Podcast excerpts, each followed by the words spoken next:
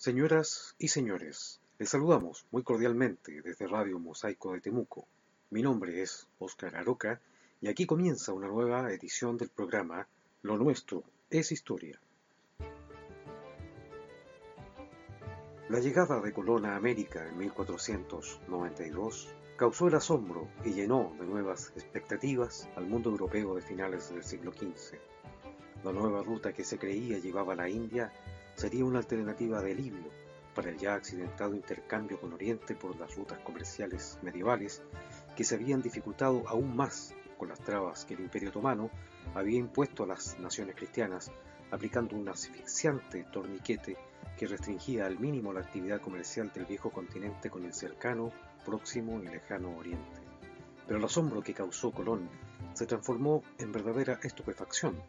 cuando en 1507 una nueva edición de la geografía de Ptolomeo incluyó un conjunto de mapas del mundo conocido hasta ese momento, con un prólogo en cada uno de ellos. El mapa que correspondía a las tierras americanas iba precedido de un prólogo escrito por Américo Vespucio en el que explicaba que las tierras recién descubiertas eran una masa continental hasta entonces ignorada como tal. En otro documento de la época, el mapa mundi escrito por el oficial de la Marina turca Piri Reis en 1513, se diagraman con una gran precisión para la época las costas atlánticas de España, Portugal,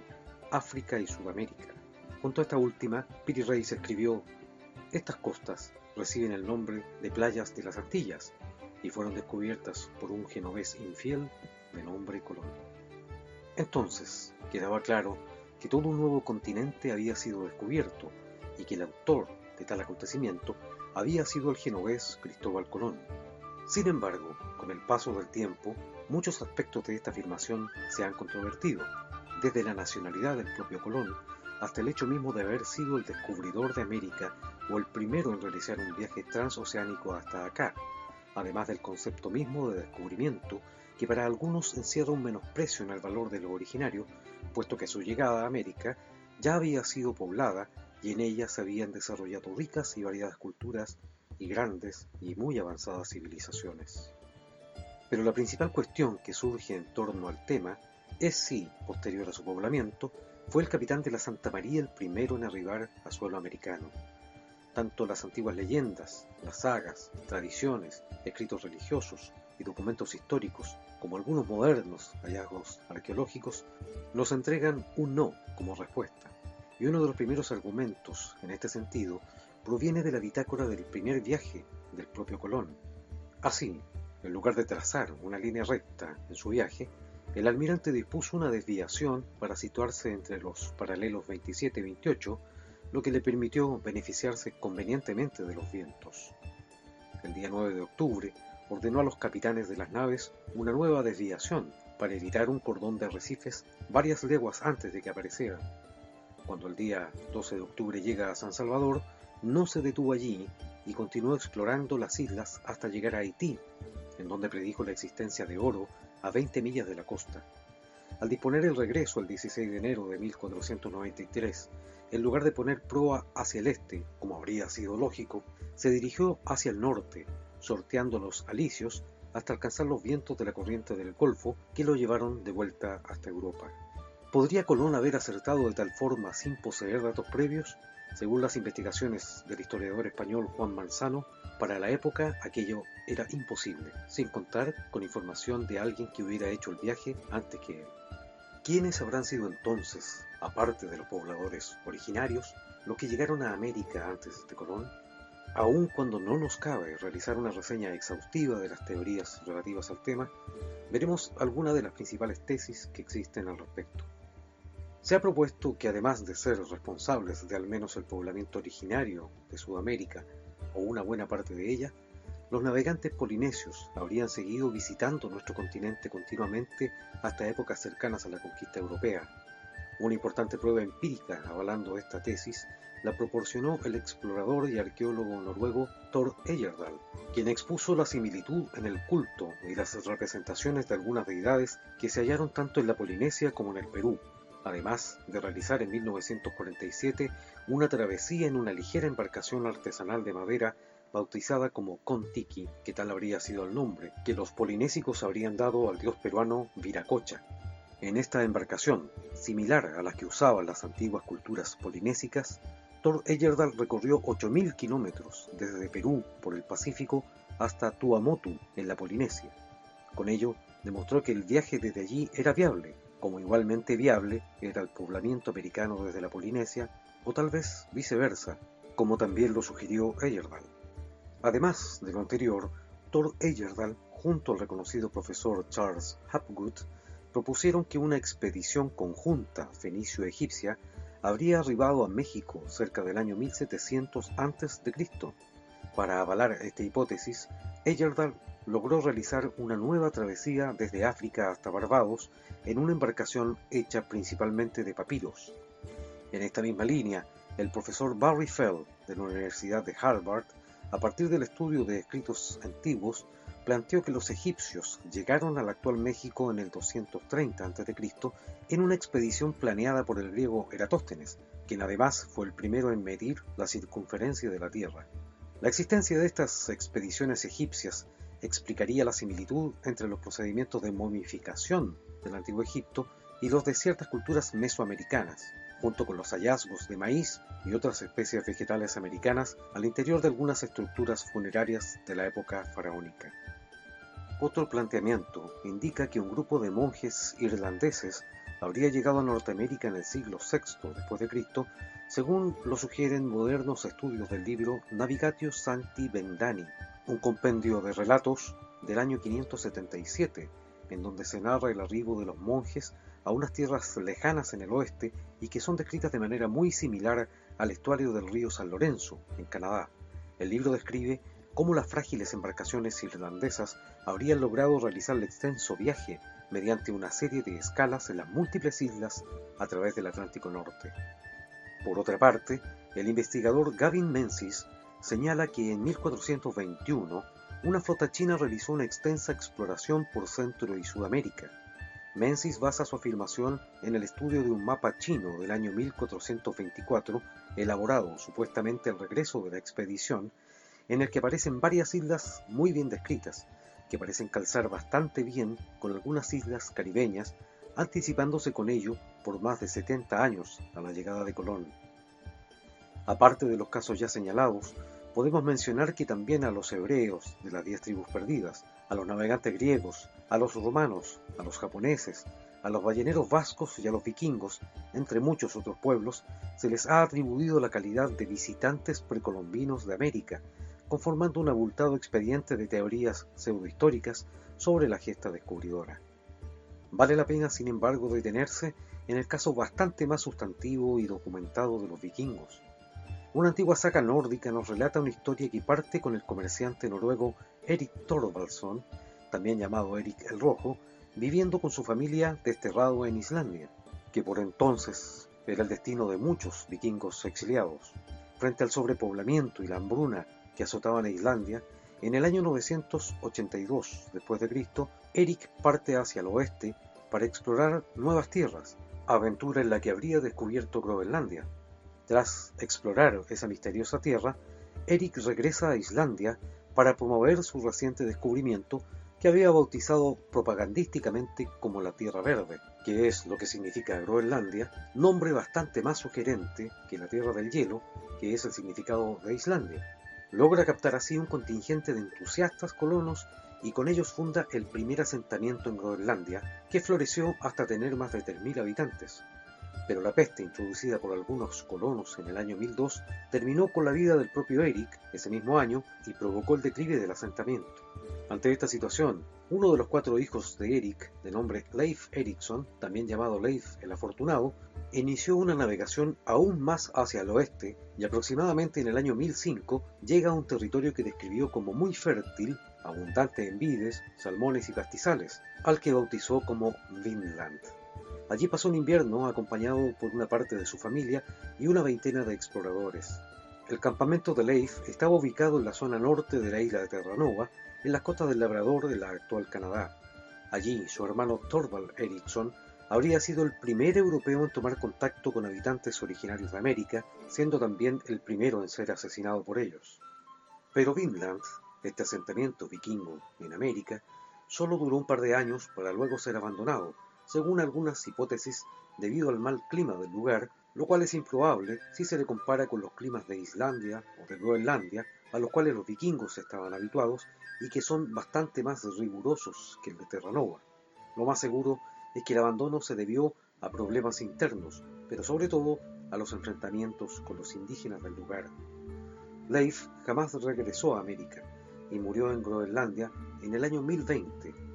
Aún así, es muy probable que después de él los vikingos de Groenlandia continuaran viajando a América hasta mediados del siglo XIV para aprovisionarse de algunos recursos, principalmente de madera, ya que en la isla de Groenlandia no existen bosques.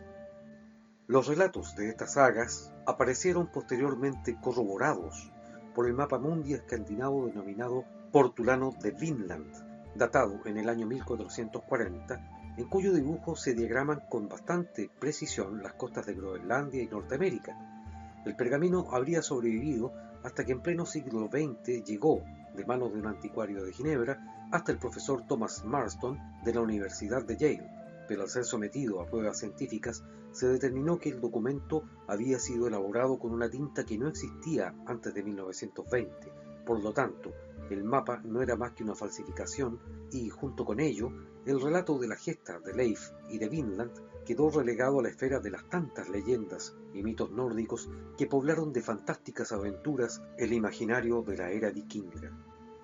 Pero en 1963, el profesor Helge Ingstad, al frente de una expedición financiada por la Sociedad Geográfica Nacional de Noruega, halló en Terranova los restos arqueológicos de un asentamiento vikingo datado cerca del año 1000, fecha en la que las antiguas sagas y el polémico mapa de Vinland sitúan la aventura de Leif en América.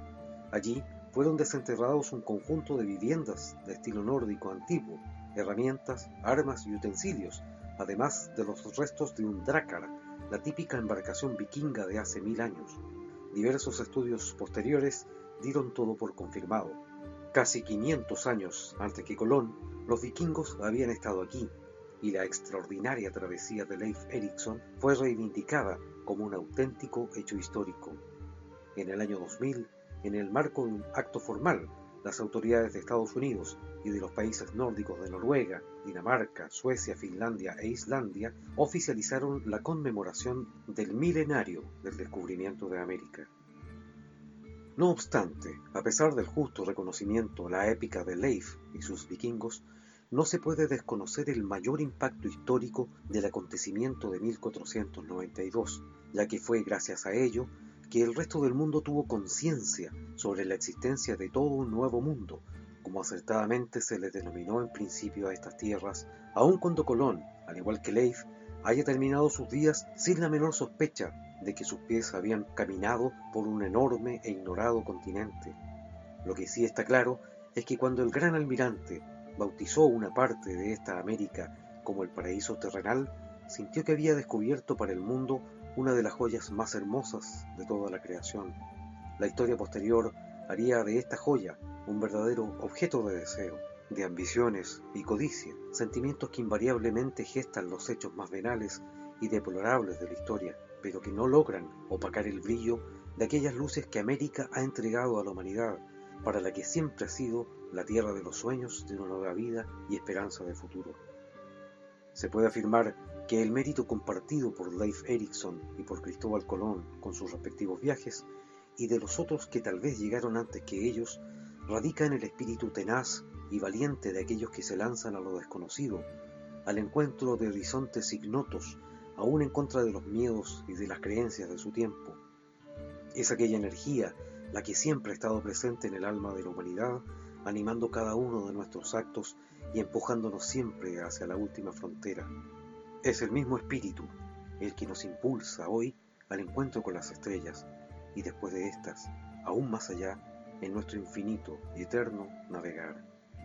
Hemos querido acompañar el final de la primera parte del programa de hoy con un tema que rinde homenaje a este inmenso jardín. Esto es América en la voz de Nino Bravo.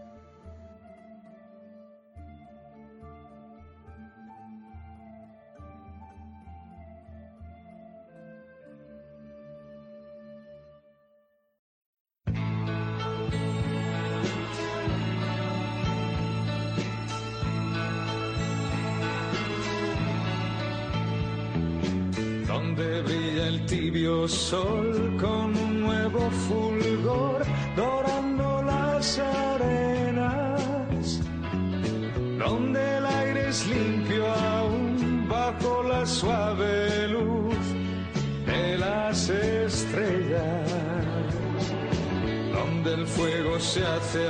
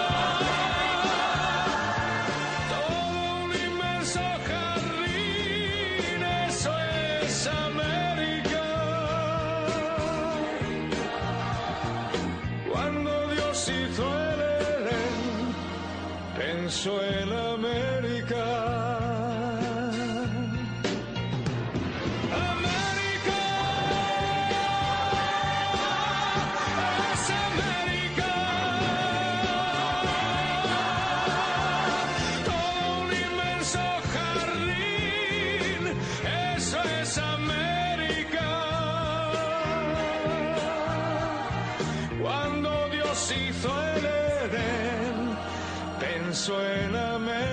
América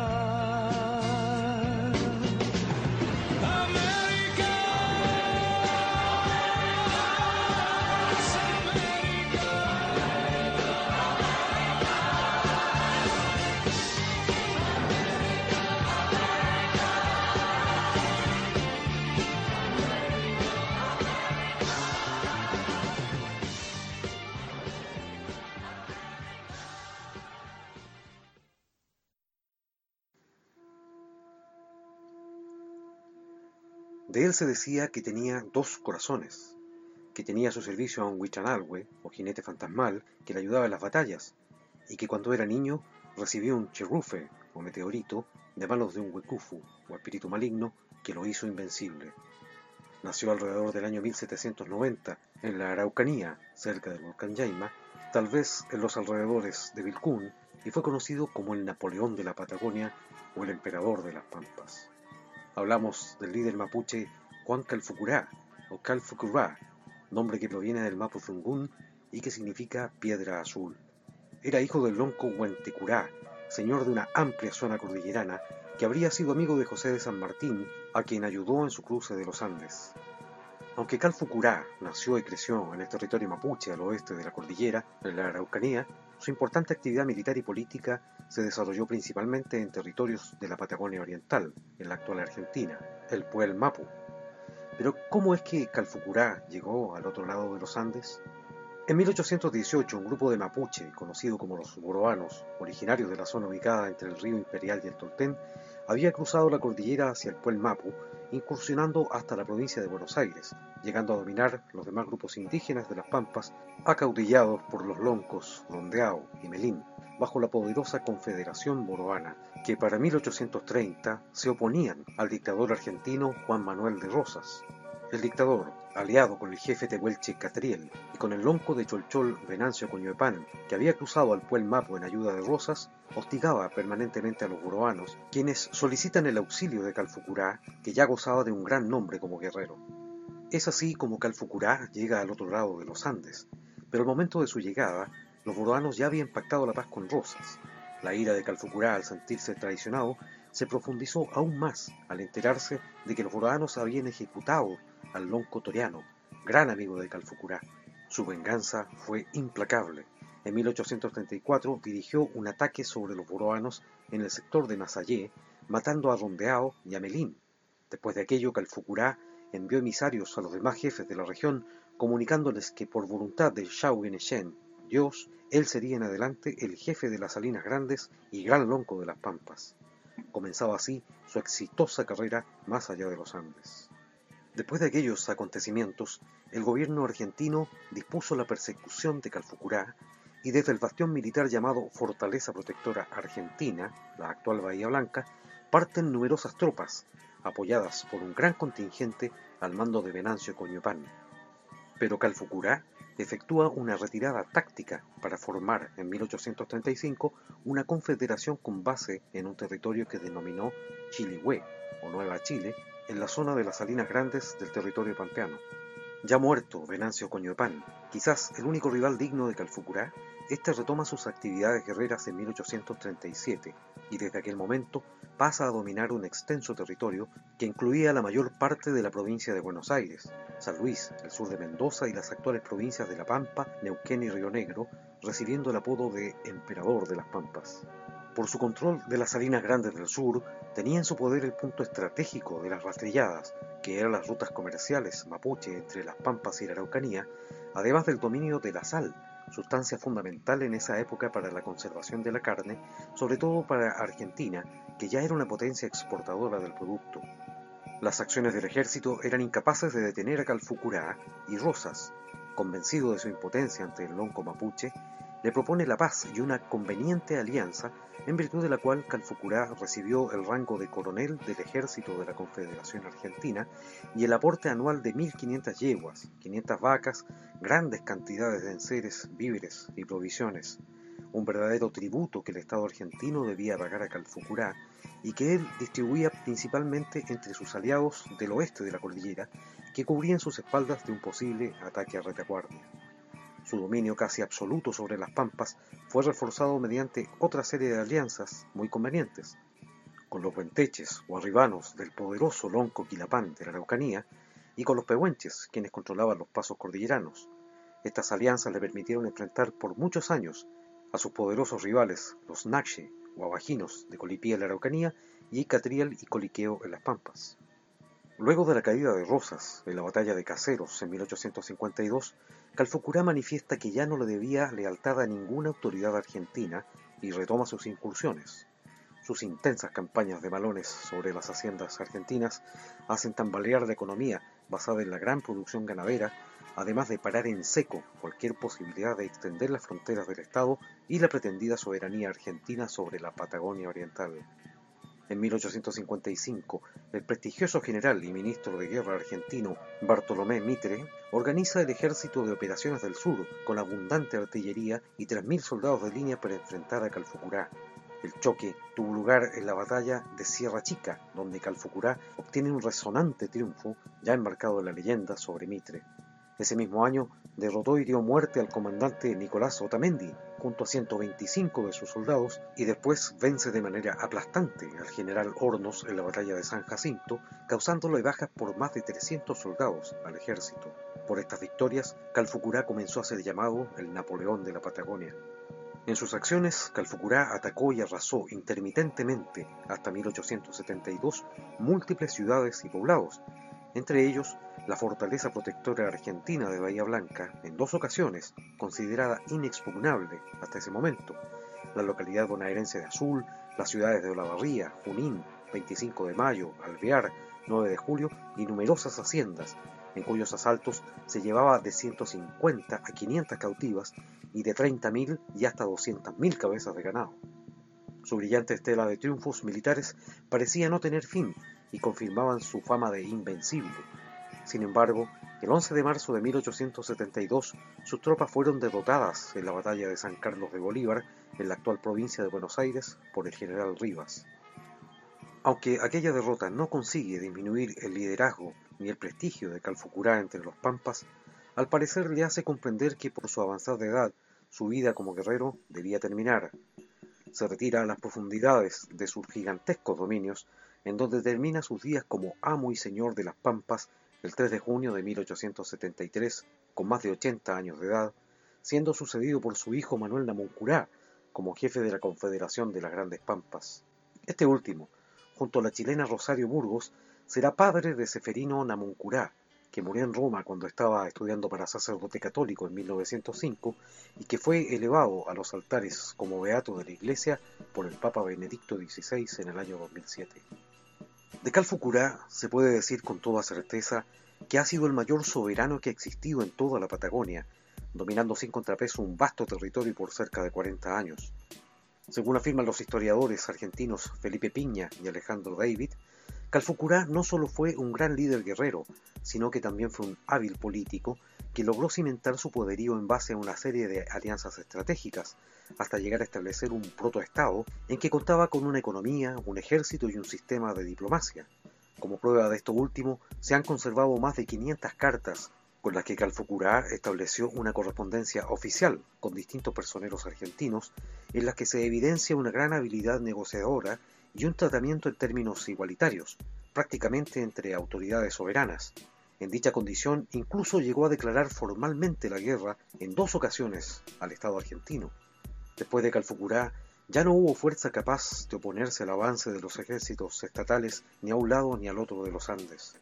En un símil de la mal llamada pacificación de la Araucanía, el Estado argentino inicia la campaña conocida como la Guerra del Desierto, comandada por el general Julio Roca, que termina por desarmar el imperio de Calfucurá e incorporar sus territorios a la soberanía del Estado.